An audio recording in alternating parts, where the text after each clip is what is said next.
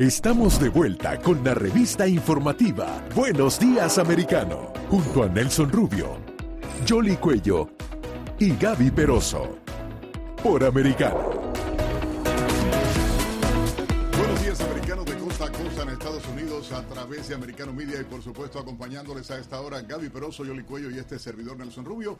Mucha eh, eh, interés, mucha dependencia nos ha creado a todos el hecho de saber lo que está ocurriendo realmente en Ucrania, cuál es la percepción que se tiene desde el propio gobierno ucraniano o cuál es eh, eh, realmente la situación que se está viviendo internamente en el país. Las imágenes son devastadoras realmente ah, del sacrificio que ha estado haciendo el pueblo ucraniano. Sin embargo, ¿qué sensación viven los ucranianos de a pie? ¿Cómo ven todo esto? Ha habido miles de millones de dólares entregados por parte del mundo, cómo se está utilizando, cómo están atendiendo a la población civil, a muchas preguntas y por supuesto las respuestas las va a tener acá en Buenos Días Americano. Sí, justamente desde la capital ucraniana, desde Kiev, vamos a conversar con el encargado de la embajada para América Latina, Ruslan Spirin. Muy buenos días, gracias por estar aquí.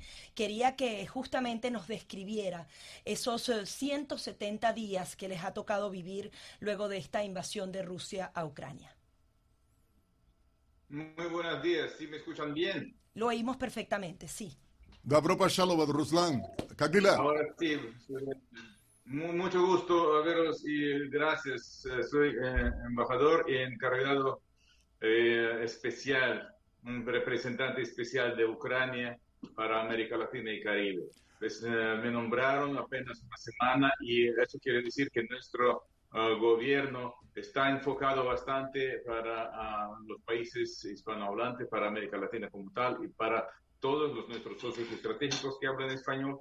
Y eh, claro, con, eso, eh, como una evidencia, nosotros estamos más cercanos con ustedes y mi deber es informarles a ustedes o a todos los uh, hispanohablantes para que entiendan qué, qué, qué sucede aquí en Ucrania y eh, pues para dar una alternativa a la desinformación y propaganda rusa que eh, pues con mucho dinero que tienen ellos pues están eh, distribuyendo por toda parte del mundo. Así que aquí estoy con ustedes y muchísimas gracias por su interés por haberme invitado y los sentimientos de los ucranianos que siguen luchando contra el ejército que se supone segundo más grande del mundo, pues primero que puedo decir que es orgullo porque pensaron los rusos en tres días conquistar Ucrania y pues eh, meter en la capital de Ucrania su régimen Tirtere y pues eh, con eso terminar la guerra. Pensaron que eso sí fuera simplemente un paseo, pero no resultó para nada, no lograron ninguno de los objetivos principales y con eso estamos orgullosos todos los ucranianos. Nosotros estamos luchando contra un ejército 30 veces más grande que el nuestro eh, y pues ahora podemos decir que uh, es el ejército más grande, pero eh, muy mal educado y muy mal preparado. Por eso nosotros ya luchamos tanto tiempo con los rusos y con, con, ese periodo de más de cinco meses, 170 días exactamente,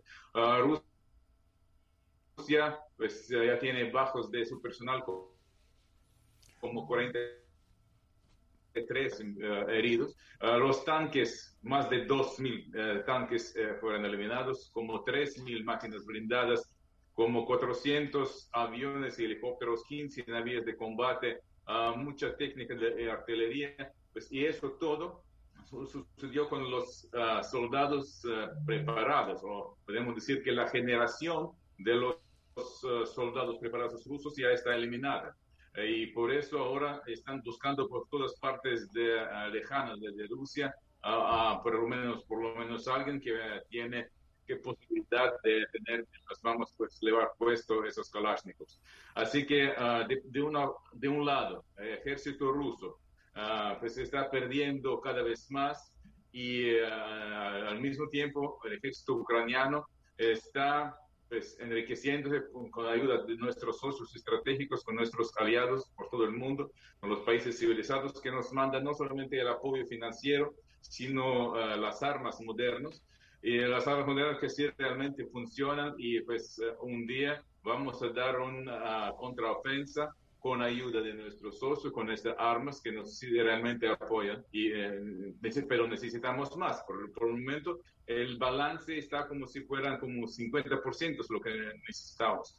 Los ucranianos saben que somos un país pacífico, que, que ah, por su, ah, no sé, por el dentro de nuestro país, nuestro sangre somos campesinos, porque Ucrania es como más de 1500 años, dos de miles de años, sembramos y cosechamos bien. Se considera Ucrania el granero de Europa y pues, creo que el granero del mundo, podemos alimentar a todo el mundo, hasta la bandera. claro, señor Espirín, si me permite, también nos gustaría que nos comentara un poco más, porque indudablemente el, la devastación, el daño que se le ha hecho a muchas ciudades eh, en su país y lo que han estado sufriendo las personas, incluso eh, que, que, se está contando y se está llevando a cabo como una investigación por parte de organismos internacionales, violaciones, eh, no se respetan los derechos humanos. ¿Usted nos puede eh, enfatizar un poco más sobre esa tragedia también? Porque eso es parte de lo que se está viviendo en esta guerra, ¿no? Eso sí que sufre toda la comunidad ucraniana, toda, toda la población de Ucrania. Desde los primeros días, los ataques de los rusos, pues ellos avanzaron bastante los primeros días, primera semana, y ocuparon nuestros territorios, nuestras ciudades, y eh, lo que han hecho ah, ahí en esas ciudades no puede ni llamar que sea un soldado o un ser humano porque uh, estaban actuando como los animales. Pues uh, mataron a la gente, violaron a los padres al frente de los niños, violaron a los niños uh, al, frente, al frente de los padres, cortaron las orejas, las narices, sacaron los dientes y ojos y así diciendo que de esa manera ustedes van a respetarnos. Eso así querían este, ganar el respeto pues eh, estaban eliminando eh, o destruyendo toda la infraestructura eh, civil de, las ciudades y tenemos todas las evidencias, capturaciones y todo, y son decenas de miles de ejemplos de lo que ya está declarado y que vamos a enviar a la Corte Internacional y un día seguro que esos bárbaros pues, que son culpables por todo van a ser condenados internacionalmente. Amigos, estamos conversando con Ruslan Spirin. Él es el encargado de la Cancillería ucraniana para América Latina. Y estamos hablando del impacto que ha tenido sobre todo en la población civil, todo este daño, la manera en que han tenido a veces eh, dos, tres veces al día a Ruslan eh, eh, corriendo ante las alarmas, los bombardeos, tratando de esconderse, los propios ataques a instalaciones civiles. ¿Cómo vive hoy la población ucraniana? ¿Cómo está la, moral del pueblo ante esta agresión que han sufrido de parte eh, de los rusos? ¿Cómo se está viviendo? Pues, eh, realmente es algo muy personal para mí porque en esas ciudades eh, como muy conocidos, ciudad de Bucha, por ejemplo, con esas violaciones rusas, ahí vivían y siguen viviendo mi, mi, familia, dos primos con sus familias pequeños deberían ser escondidos 10 eh, días y noches en el sótano, pues, sin agua, sin comida, sin nada. Y eso sufrían bajo las ah, armas eh, rusos, con los tanques rusos ahí, eliminando a la gente, pero sí sobrevivieron. Y aún así ahora, toda la población de Ucrania eh, sufre ese peligro porque ah, un par, un, dos, tres veces por día seguro suena alarma aérea eh, eso quiere decir que algún misil, pues, ah, tenemos ataque de las bombas o algo viene y nadie sabe a qué región de Ucrania va a llegar esta, esta raqueta, este misil. Por eso todos debemos bajar al sótano, esconderse en algunos lugares eh, seguros. Pero quiero decirles que ah, los ucranianos ya estamos pues, eh, cansados de, de tener miedo. Por eso ya nadie tiene miedo, ya seguimos trabajando, ya entendemos que algún día pues puede llegar uh, pues, el misil, pues va a este, terminar con, con, nuestra vida, pero antes de que suceda, vamos a seguir adelante. Tenemos que ah, luchar también, eh, no solamente en el frente, sino también dentro del país uh, recuperando nuestra economía.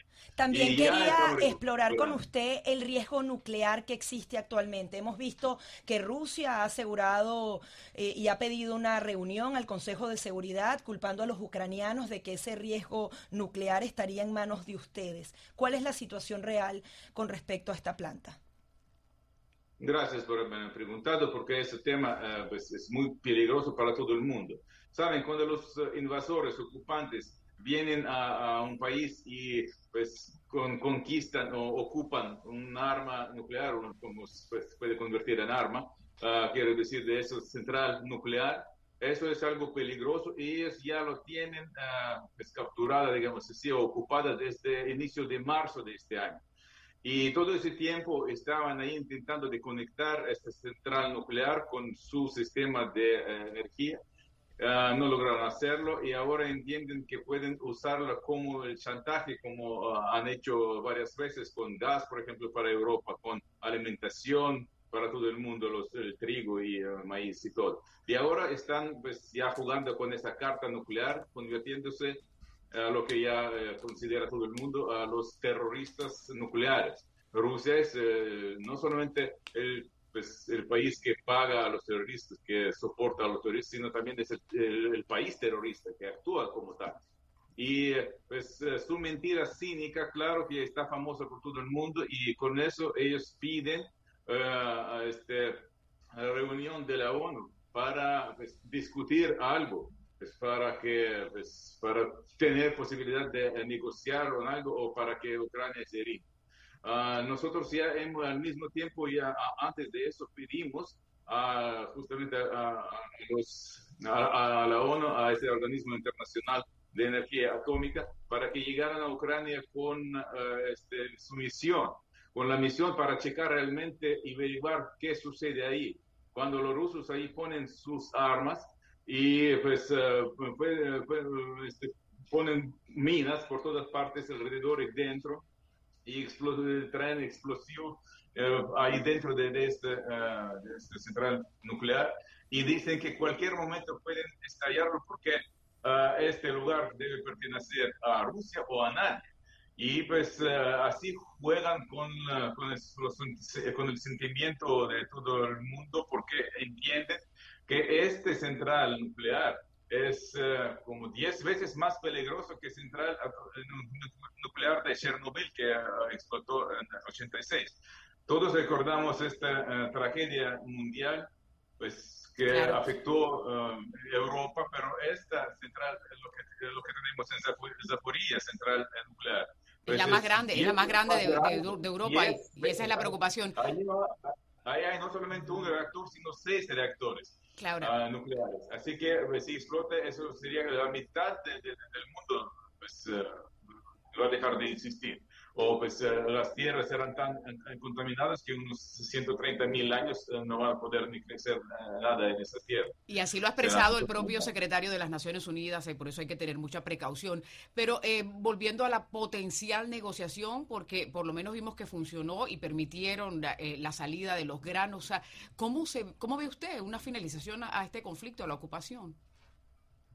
Pues sí, estamos hablando de los granos, que sí, fue muy duro las negociaciones, estamos eh, pasando por eh, muchos corredores de, de poder, de, de, diplomacia, y al fin llegamos al acuerdo uh, no, bilateral, multilateral con Ucrania, Rusia, Turquía, por donde va ese corredor, donde salen nuestros, nuestros navíos, los barcos, tanques con granos de trigo, de maíz y todo, y con la ONU bajo la custodia de la ONU, pues, empujando por toda parte del mundo a Rusia, seguro que un día, y esta eh, como evidencia funciona, sí va a eh, ser obligada a negociar. Y pues ya firmamos este, este acuerdo y desde entonces, ah, aunque el día siguiente en la madrugada Rusia lanzó cuatro cohetes al puerto de, de Odessa, eso quiere decir, como siempre, no puedes eh, creer en lo que dice Rusia. Pero al fin nosotros ya desbloqueamos, Rusia desbloqueó, fue obligada a desbloquear ese corredor para la alimentación eh, mundial, para, para, los trigos de Ucrania, para nuestras uh, culturas alimenticias y ya fueron como más de 15 tanques navíos que salieron desde nuestros puertos y ya llegaron a sus puntos de destino, es Turquía, Corea del Sur, Inglaterra, uh, Líbano, Irlanda, algunos de los lugares. Embajador, embajador Spirit, ah, que igualmente ha sido muy cuestionado, si me permite, eh, realmente el tema ah, de el dinero. Se han aportado miles de millones de dólares desde todas las partes del mundo para ayudar al pueblo ucraniano en la defensa de este ataque de Vladimir Putin y de Rusia contra su país. ¿Cómo están siendo utilizados estos fondos no solo para la defensa, sino sobre todo para la población civil? Eh, queremos recalcar eso, o sea, ¿cómo lo está distribuyendo el gobierno del presidente Volodymyr Zelensky? ¿Cómo están trabajando para poder asistir al pueblo? Muchísimas gracias, realmente eso nos apoya, su apoyo de todo el mundo, no solamente estoy hablando de Estados Unidos, por ejemplo, de América Latina, de todo el mundo, porque todo el mundo entiende, los países civilizados, nuestros socios económicos comerciales, nuestros hermanos por todo el mundo civilizado, digamos, el mundo civilizado entiende que Ucrania está defendiendo no solamente nuestros eh, propios hogares, familias y nuestra tierra, eh, sino estamos, eh, estamos defendiendo a Europa y a todo el mundo. Estamos defendiendo tal como cual sistema de seguridad mundial. Así que todos entendiendo eso, nos están apoyando, mandan dinero, y al mismo tiempo cortan sus contratos y ah, hacen um, muchas ah, cosas económicas, sanciones contra Rusia al mismo tiempo. Así que Rusia, la economía rusa ya perdió como un tercio de su potencial y ahora nosotros estamos ganando de parte de nuestros socios. Lo que, estamos haciendo, claro que necesitamos ah, luchar y recibir las armas y lo que también nos mandan cada vez más las armas modernas, sino ese apoyo de uh, todo el mundo nos, nos, mantiene vivos también en el sentido social.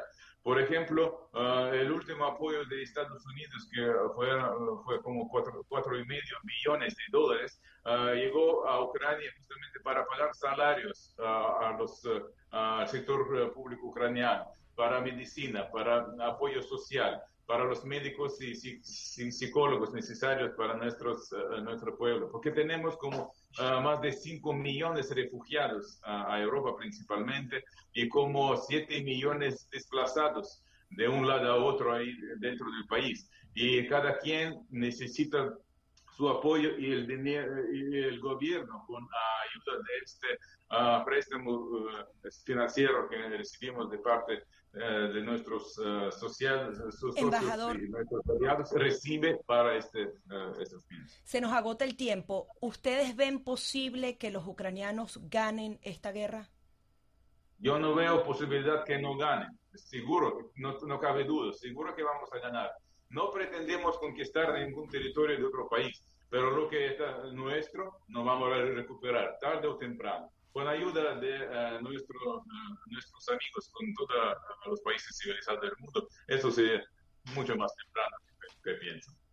Embajador Ruslan Spirin, eh, gracias eh, por acceder a conversar con Americano Media acá en todos los Estados Unidos a nivel nacional en sintonía a esta hora y eh, por supuesto, bueno, valernos de, su gestión también. Ahí está la intención nuestra de poder viajar a Ucrania, entrevistar al presidente Zelensky y tener información en vivo con la gente del pueblo ah, ucraniano y transmitirle a toda a Estados Unidos, al mundo hispano en América Latina lo que está aconteciendo. Así que trataremos de, contactar con usted y conversar para lograr esto a más adelante. Puedo decirle en ucraniano a Duše eh, eh, Diakuyu, que es eh, como se dice realmente. Gracias, muchas gracias. Bueno, gracias al embajador a Ruslan Spirin desde Ucrania en vivo a través de Americano Media por esta eh, información. Yo creo tal vez la eh, información más grande que se ha podido tener desde un alto funcionario del gobierno ucraniano en un medio hispano en Estados Unidos y lo escuchó y lo vio usted a través de Americano Media. Vamos a una breve pausa y regresamos en Buenos Días, Americano.